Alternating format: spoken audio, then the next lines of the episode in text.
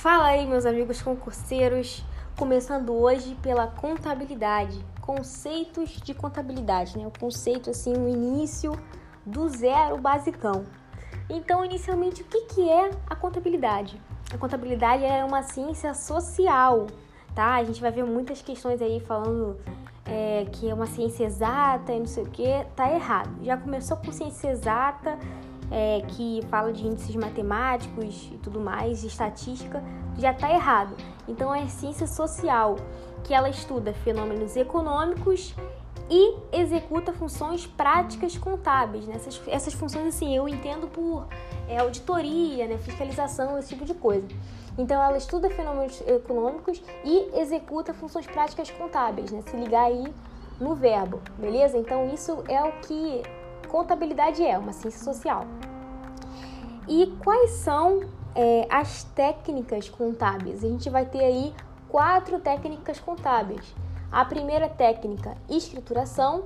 A segunda técnica, demonstrações contábeis. Né? Essas, essas demonstrações contábeis elas vão se dar por meio de relatórios financeiros né, para fins gerais. A terceira técnica vai ser análise de demonstrações contábeis e a quarta técnica é auditoria, beleza? Então são quatro. Repetindo: escrituração, demonstrações contábeis, análise de demonstrações contábeis e auditoria, certo? E qual é que vai ser o objeto da contabilidade? Então, o objeto da contabilidade é o patrimônio. Então, o que, que seria o patrimônio? Patrimônio é o conjunto de bens direitos e obrigações, tá? Esse patrimônio ele vai ter o aspecto quantitativo e o aspecto qualitativo, mas aí é, são situações que não são muito comuns, né? Então é, não é muito visto né, em concurso. Então, assim, é, importante saber né, que ele tem esses dois aspectos. E é um pouco sugestivo o nome também, né? É, e qual é a função né, da contabilidade? A contabilidade vai ter duas funções. Ela vai ter a função econômica e a função administrativa. Então, para mim, para ficar mais fácil, sim, né? Eu penso que a função econômica é a função prática e a administrativa é a função teórica. Por quê? Na função econômica, a gente vai ter a apuração do resultado, né? O resultado que também chamam de rédito, ou seja, é, prejuízo ou lucro né, dos bens da, da empresa, né? Empresa não, né? Que não é legal a gente falar empresa. Em contabilidade a gente fala entidades econômico-administrativas, né? As, as aziendas. Então seria a apuração né, do rédito dessas entidades, certo? E na função administrativa a gente vai ter o controle do patrimônio. Como que vai ser esse controle do patrimônio? Por meio dos registros, registros contábeis, né? é, pela, que, vai, que vai se dar pela escrituração. Né? Então, na prática, se dá pela, pela escrituração. Mas então, na teoria, a função da contabilidade seria controle do patrimônio. E na prática, como é que eles fazem isso? É apurar o resultado, né? Então é só você pensar que para você conseguir apurar, para você conseguir controlar o patrimônio de alguma entidade, você precisa é, apurar os resultados que essa entidade está tendo. Então, assim, apurar, ver se ela está devendo, se ela está declarando é, imposto de renda de acordo com o que ela está vendo como, como resultado positivo, né, como lucro, se ela está sonegando, né. Então, assim, eu entendo dessa maneira. Para mim fica fácil, assim, mais fácil de, de identificar.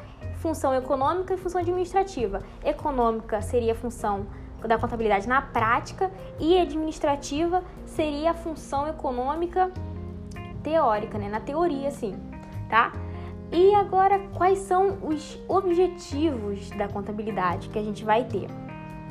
É, então, ela vai ter como objetivo o fornecimento de informações para os seus diversos usuários, né? Que que seriam, quais seriam esses usuários? A gente vai ter os tipos de, a gente vai ter os usuários secundários e secundários principais, aliás, os usuários principais é, a gente vai ter os usuários internos e os usuários externos. Isso aí a gente vai falar daqui a pouco. Mas então é, vai ser os fornecimentos das informações né, dessas entidades é, para todo mundo que precisa dessa informação, seja o consumidor, seja o investidor, né, é, os credores dessa empresa e tal. Ou seja, todo mundo que vai precisar daquela informação. A, o objetivo da contabilidade é fornecer essa informação, tá? E o que, que, seria essa informação? Que, sobre o que, que seria essa informação? Sobre a composição e variações patrimoniais e sobre o resultado das atividades econômicas desenvolvidas, beleza? Isso aí é um, é um aspecto assim que cai bastante, que eu já vi cair bastante assim nas questões. É, e o outro objetivo também seria assegurar o controle do, do, patrimônio. Eu entendo que esse outro objetivo seria mais voltado para interesse do Estado, né? Então, assim, é interessante. Então, fornecimento das informações para os diversos usuários é uma, um objetivo da, da contabilidade, eu acho que pra, para com os interessados na entidade. E o objetivo de assegurar o controle do, do patrimônio, eu acho que seria um objetivo mais voltado assim para o Estado, estado, né? É, em, rela, em, relação ao que eu falei, né? Sobre auditoria né, e tudo mais, é, fiscalização, essas coisas. É, então, como é que se dá né, o controle desse, do patrimônio? É, esse, esse controle do patrimônio, então ele vai se dar como? Né, o controle. Ele vai se dar primeiro pela coleta, depois o armazenamento das informações e terceiro o processamento das informações, tá? Isso aí também é questão de prova. Show? Então agora qual que seria o campo de aplicação da contabilidade, né? Onde que a gente vai ver a contabilidade agir? Então, vai ser nas aziendas, aziendas, é, nas, que seria a mesma coisa, né? Mesmo significado assim, de entidades econômico-administrativas, tá? É a mesma coisa, entidade econômico-administrativa e azienda. A azienda, ela vai ser é, um patrimônio é, com uma certa gestão, né? Com uma gestão organizada. Show? É, essas aziendas, elas podem se dividir é, quanto aos fins a que elas se dedicam, a que elas se, se, se destinam, e quanto aos proprietários, tá? Quanto ao fim, é só você pensar, pensa lá na, é, nas empresas né, e tudo mais que a gente vê. Então a gente vai ter os fins econômicos, os fins, as empresas, né, as, as agendas de fins econômicos, as agendas de fins sociais e as agendas de fins econômicos sociais, beleza? Isso aí assim é um pouco é, um pouco não, você é bastante assim preso na, na doutrina, né? Isso a gente vai ver mais na doutrina. Porque hoje em dia dizem que, bom, tem professor, né, que eu vi, foi o professor Possati, que ele falou que hoje em dia todas, todas as entidades elas seriam sociais, né? E, bom, isso aí foi o que ele falou, mas a gente só segue a doutrina, beleza? O que que falam, o que que os velhotes lá escrevem nos livros e falam, a gente obedece, a gente decora, aceita e segue. Show? É, e quanto às proprietárias, elas vão se dividir em públicas ou privadas. Show de bola? Um exemplo das, das, dessas agendas né, com os fins sociais, as agendas sociais, seriam as, as. Como é que fala, gente? As empresas, aquelas empresas que não têm fim, fins lucrativos, né? Os fundos sem fins, fundações sem fins lucrativos. É um, seria um exemplo. É, a gente vai ter é, uma, é, duas definições né, dos usuários dentro da contabilidade. Então a gente vai ter, de acordo com a doutrina, que vai ser os usuários internos e os usuários externos. Né? O que, que seriam os usuários internos? Na contabilidade, eles compõem a estrutura da entidade, então eles são todos ligados à administração, né? São os CEOs, os funcionários e tal, todo mundo que está ligado. E os usuários externos, eles não compõem a entidade em si. Então, são os investidores, né? Aqueles investidores externos, governo e tudo mais, todos eles que não estão ligados. Eles não estão atrelados à governança dessa entidade, beleza? Isso aí é de acordo com a doutrina. E a gente também vai ter os usuários das demonstrações contábeis, né?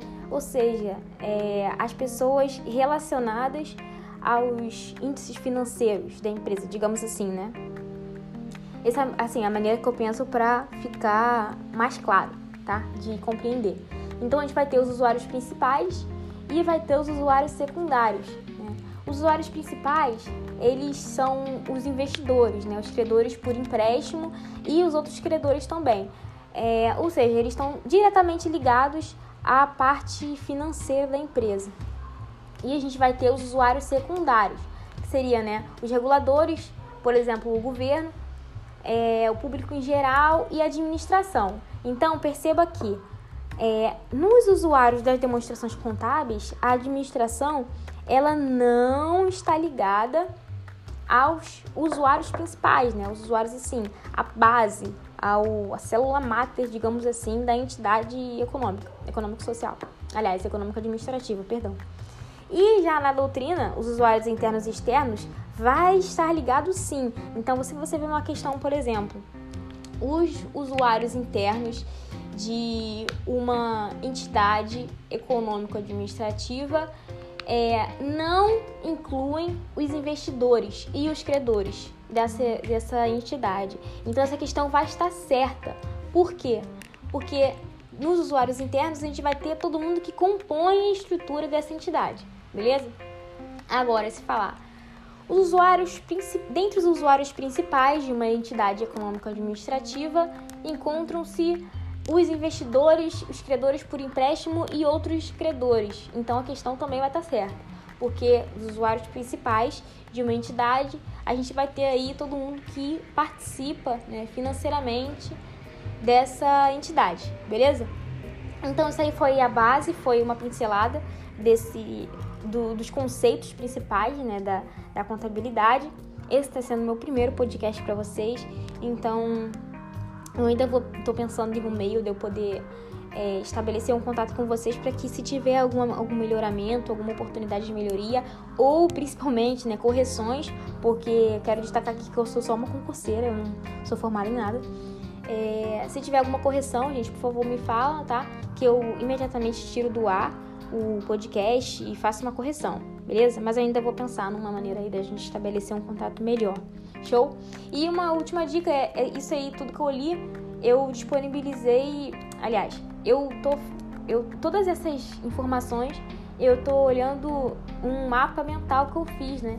Então assim, a gente encontra muitos mapas mentais na internet e tudo mais, sendo que o ideal é você fazer o seu próprio mapa mental, porque você consegue é, o mapa mental vai ser da sua mente, né? Então, assim, você vai exercitar todos os conceitos, né? E todos, todas as palavras-chave para você poder é, estudar depois, né? Verificar isso aí depois. Beleza, galera? Bons estudos e até o próximo podcast. Valeu!